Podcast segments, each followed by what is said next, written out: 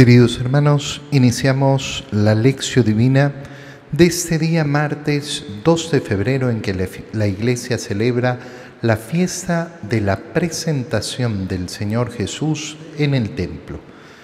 Por la señal de la Santa Cruz de nuestros enemigos, líbranos Señor Dios nuestro, en el nombre del Padre y del Hijo y del Espíritu Santo. Amén. Señor mío y Dios mío, creo firmemente que estás aquí, que me ves, que me oyes. Te adoro con profunda reverencia.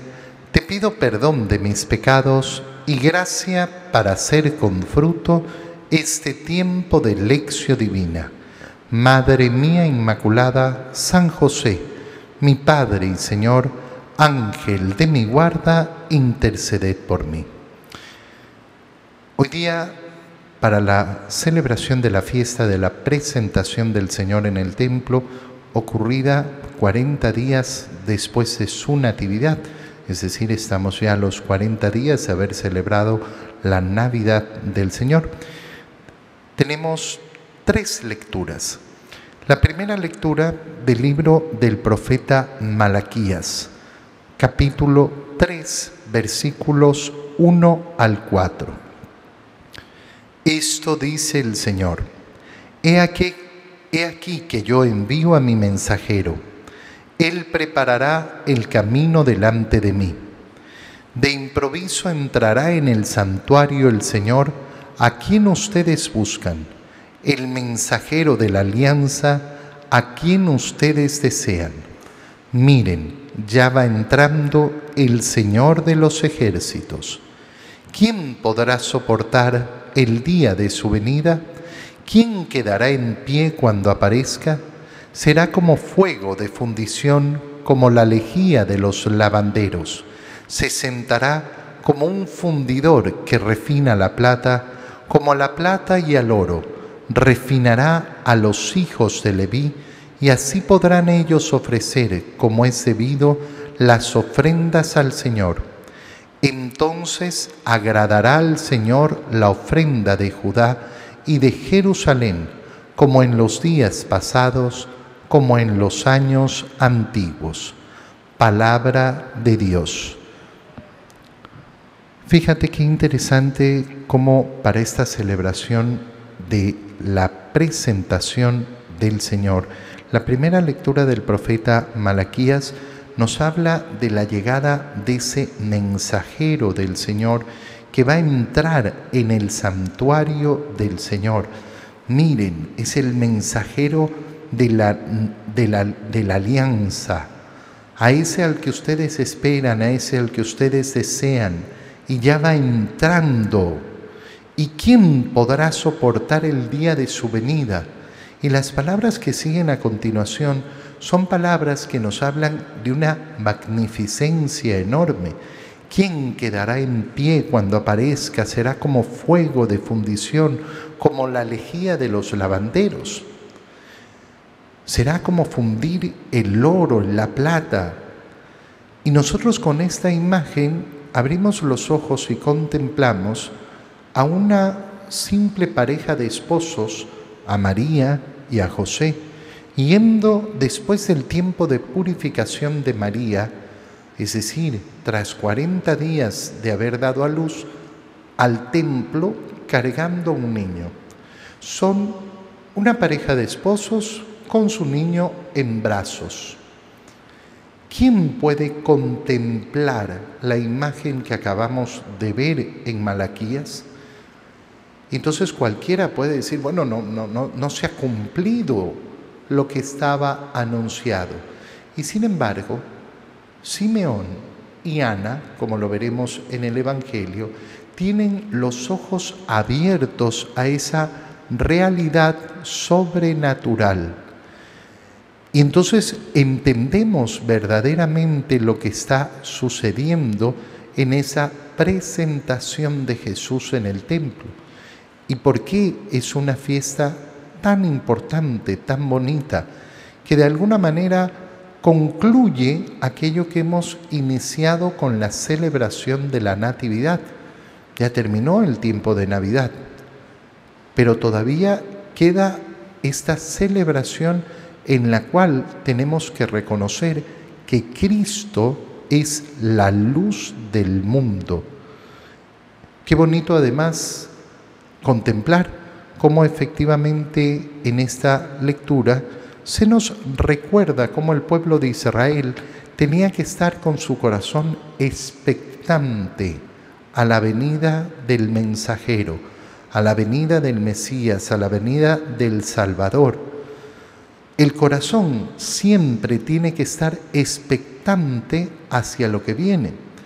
Esa expectación, esa esperanza, no se ha terminado ya. Efectivamente ha venido el Señor, pero así como en el tiempo de Adviento nos preparamos para celebrar la Navidad, nos preparamos para tener siempre el corazón dispuesto a la segunda venida del Señor. Te invito a que estés atento en la celebración de la Santa Misa para que veas cuántas veces pedimos en la Santa Misa esa segunda venida del Señor, para que estés atento a esas palabras que pronuncia el sacerdote y que manifiestan la que debe ser la condición de todos los creyentes.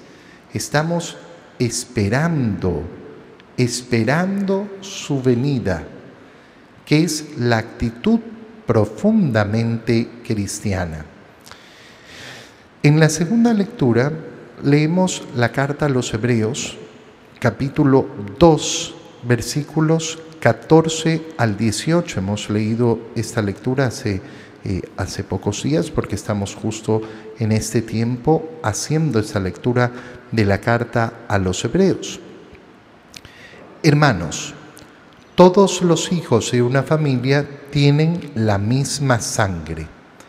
Por eso Jesús quiso ser de nuestra misma sangre, para destruir con su muerte al diablo, que mediante la muerte dominaba a los hombres, para liberar a aquellos que, por temor a la muerte, vivían como esclavos toda su vida.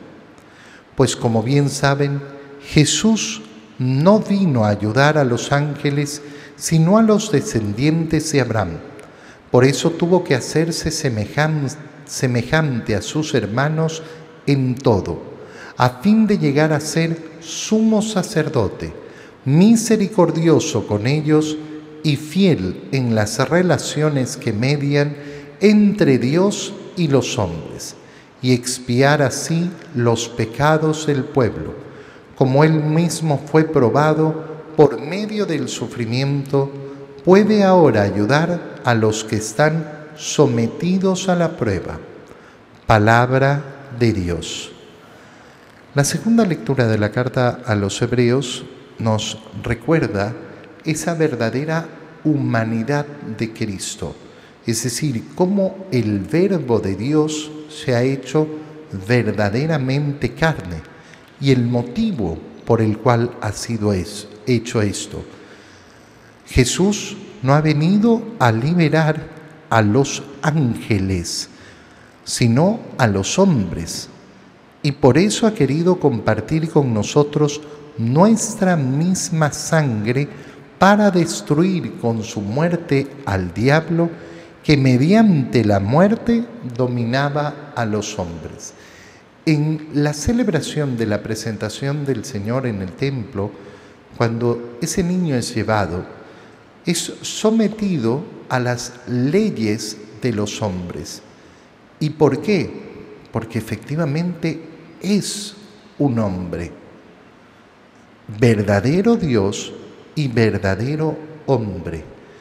Qué importante es darnos cuenta que la humanidad de Jesús ahora ha sido glorificada después de su resurrección pero la humanidad de Jesús en su vida terrenal no era gloriosa, era humanidad tal y cual la nuestra. Y nosotros, a imagen de Él, seremos glorificados también el día de la resurrección de los muertos. Él, ha compartido nuestra naturaleza humana, nuestra misma condición, ¿para qué? Para redimirnos, para vencer a la muerte y con el vencimiento de la muerte vencer al diablo y llegar a la humanidad a la gloria. Se rebaja a nuestro nivel para hacernos ascender al nivel de su gloria. Es verdaderamente precioso además ver cómo esta parte de la carta a los hebreos nos invita a participar de esa gran liberación del Señor, para liberar a aquellos que por temor a la muerte vivían como esclavos toda su vida.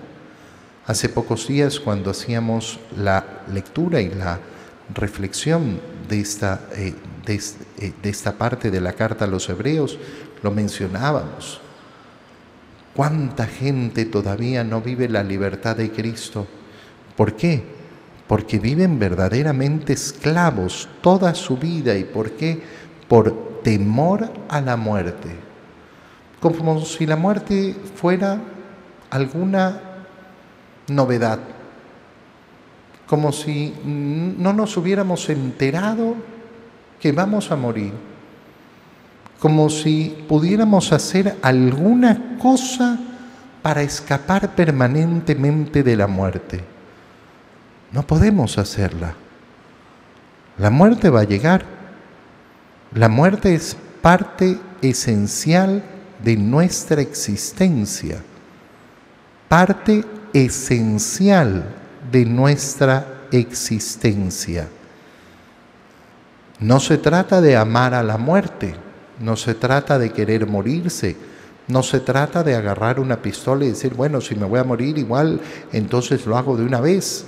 No, no se trata de eso, pero se trata de vivir en verdadera libertad, sabiendo que voy a morir solo el minuto exacto en que mi Señor lo quiera.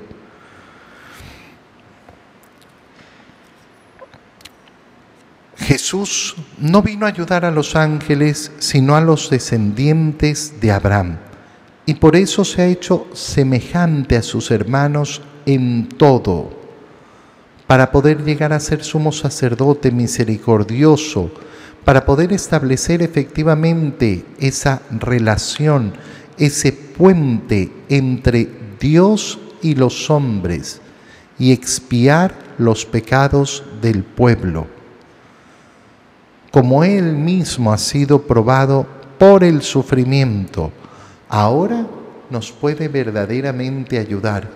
Qué bonito contemplar efectivamente que el Señor es verdaderamente el Emanuel, el Dios con nosotros, el Dios solidario, el Dios que no simplemente nos mira desde arriba, sino que se ha puesto a nuestro lado, viviendo una vida plenamente humana y sufriendo efectivamente todo lo que se puede eh, sufrir en esta vida. En el Evangelio leemos el Evangelio de San Lucas, capítulo 2, versículos 22 al 40, que es el Evangelio que nos cuenta efectivamente esta escena que no nos presenta ningún, eh, ningún otro Evangelio, eh, sino solo, eh, solo San Lucas, esa presentación de Jesús en el templo, que sabemos además que San Lucas tiene una fuente muy particular, eh, porque San Lucas seguramente para escribir su Evangelio ha tenido contacto con la misma María.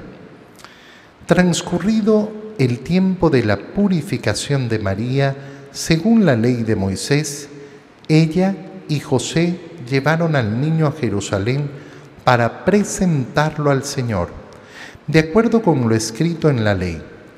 Todo primogénito varón será consagrado al Señor y también para ofrecer, como dice la ley, un par de tórtolas o dos pichones. Vivía en Jerusalén un hombre llamado Simeón, varón justo y temeroso de Dios, que aguardaba el consuelo de Israel. En él moraba el Espíritu Santo, el cual le había revelado que no moriría sin haber visto antes al Mesías del Señor. Movido por el Espíritu, fue al templo y cuando José y María entraban con el niño Jesús para cumplir lo prescrito por la ley, Simeón lo tomó en brazos y bendijo a Dios diciendo, Señor, ya puedes dejar morir en paz a tu siervo, según lo que me habías prometido, porque mis ojos han visto a tu Salvador, al que has preparado para bien de todos los pueblos luz que alumbra las naciones y gloria de tu pueblo Israel. El padre y la madre del niño estaban admirados de semejantes palabras. Simeón los bendijo y a María, la madre de Jesús, le anunció, Este niño ha sido puesto para ruina y resurgimiento de muchos en Israel como signo que provocará contradicción para que queden al descubierto los pensamientos de todos los corazones, y a ti una espada te atravesará el alma. Había también una profetisa, Ana, hija de Fanuel, de la tribu de Aser. Era una mujer muy anciana de joven había vivido siete años casada y tenía ya 84 años de edad. No se apartaba del templo ni de día ni de noche, sirviendo a Dios con ayunos y oraciones. Ana se acercó en aquel momento dando gracias a Dios y hablando del niño a todos los que aguardaban la liberación de Israel. Y cuando cumplieron todo lo que prescribía la ley del Señor, se volvieron a Galilea, a su ciudad de Nazaret. El niño iba creciendo y fortaleciéndose, se llenaba de sabiduría y la gracia de Dios estaba con él. Palabra del Señor. Vamos a examinar poco a poco la maravilla de este Evangelio.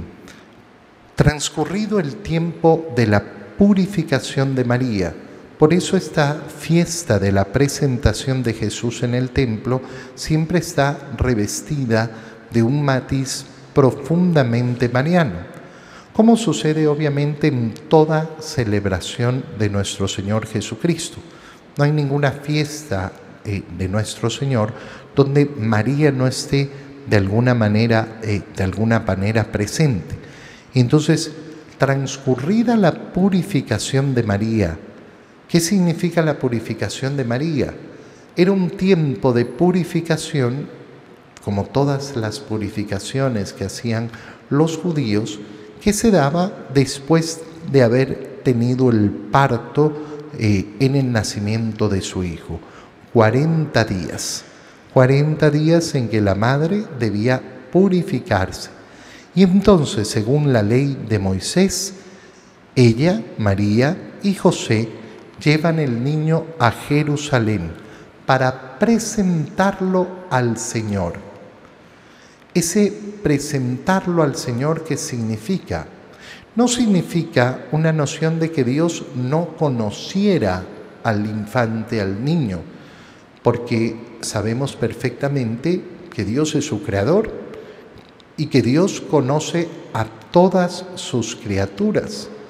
Es como cuando hoy en día en el bautizo las personas piensan, ¿y qué es el bautizo? Ah, el bautizo es presentar el niño a Dios. No, si Dios lo conoce perfectamente. Lo conoce perfectamente.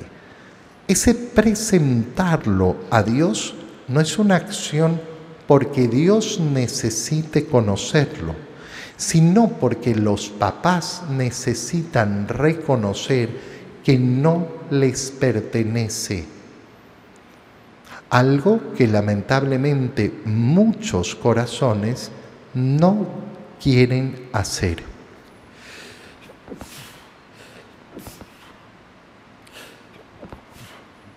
Perdón. Y lamentablemente se forma entonces ese apego de pertenencia. A mí me pertenece este hijo. No, los hijos no te pertenecen. No te pertenecen. Y por eso ese acto de presentar es justamente para darse cuenta de esa realidad.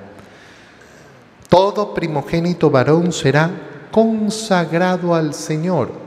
Y entonces, esa presentación, ¿qué significa? Significa además una consagración, es decir, una entrega al Señor. No me pertenece, te pertenece a ti, Señor. Es consagrado a ti, es entregado en tus manos. Y eso se suma con una ofrenda eh, de mm, dos tórtolas o dos pichones. Vivía en Jerusalén este personaje Simeón, varón justo y temeroso de Dios. Y se nos dice que en él moraba el Espíritu Santo. ¿Cómo puede ser que moraba en él el Espíritu Santo si todavía no se había producido la, eh, la redención?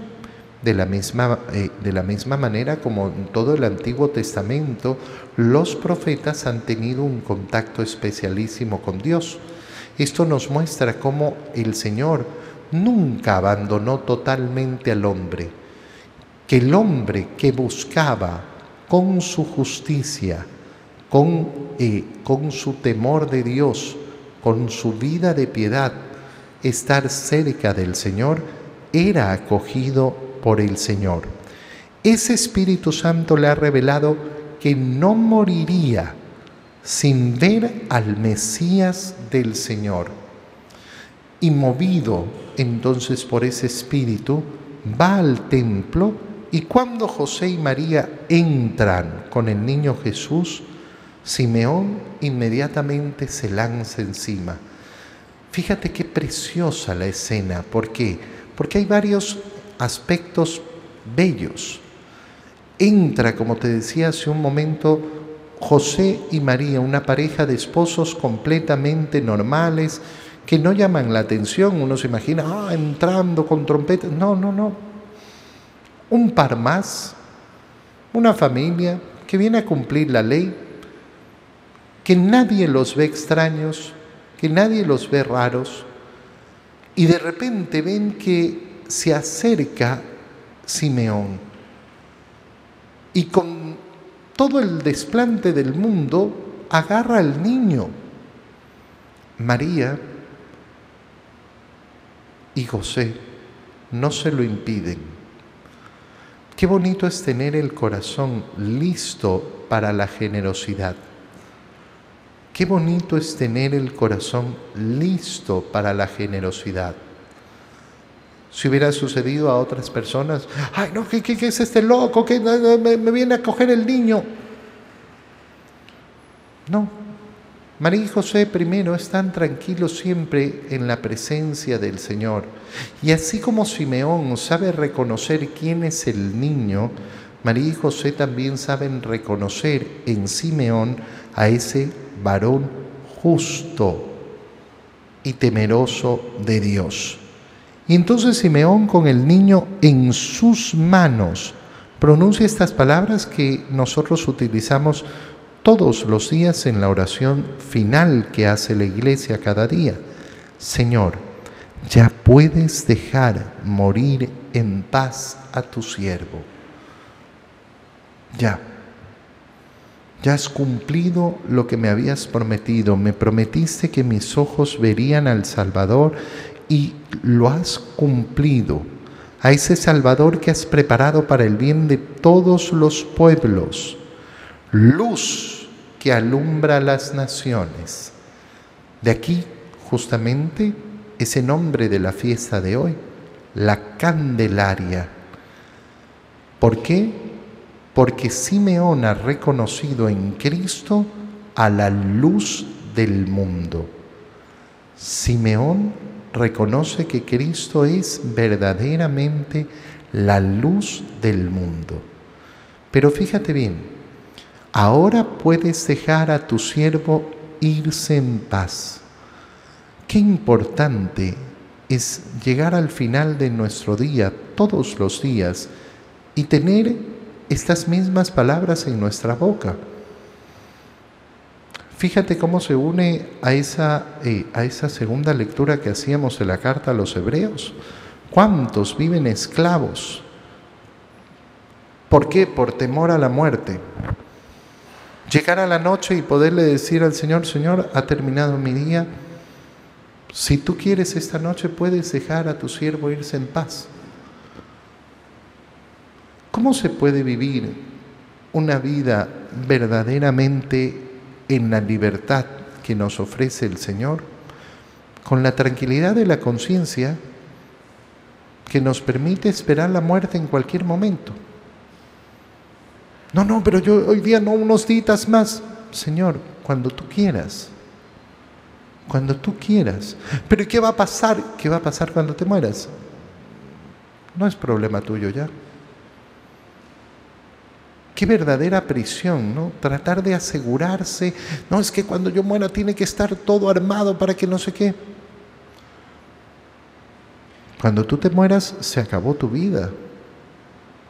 No tienes que arreglar las cosas para que la gente viva de acuerdo a como tú has planificado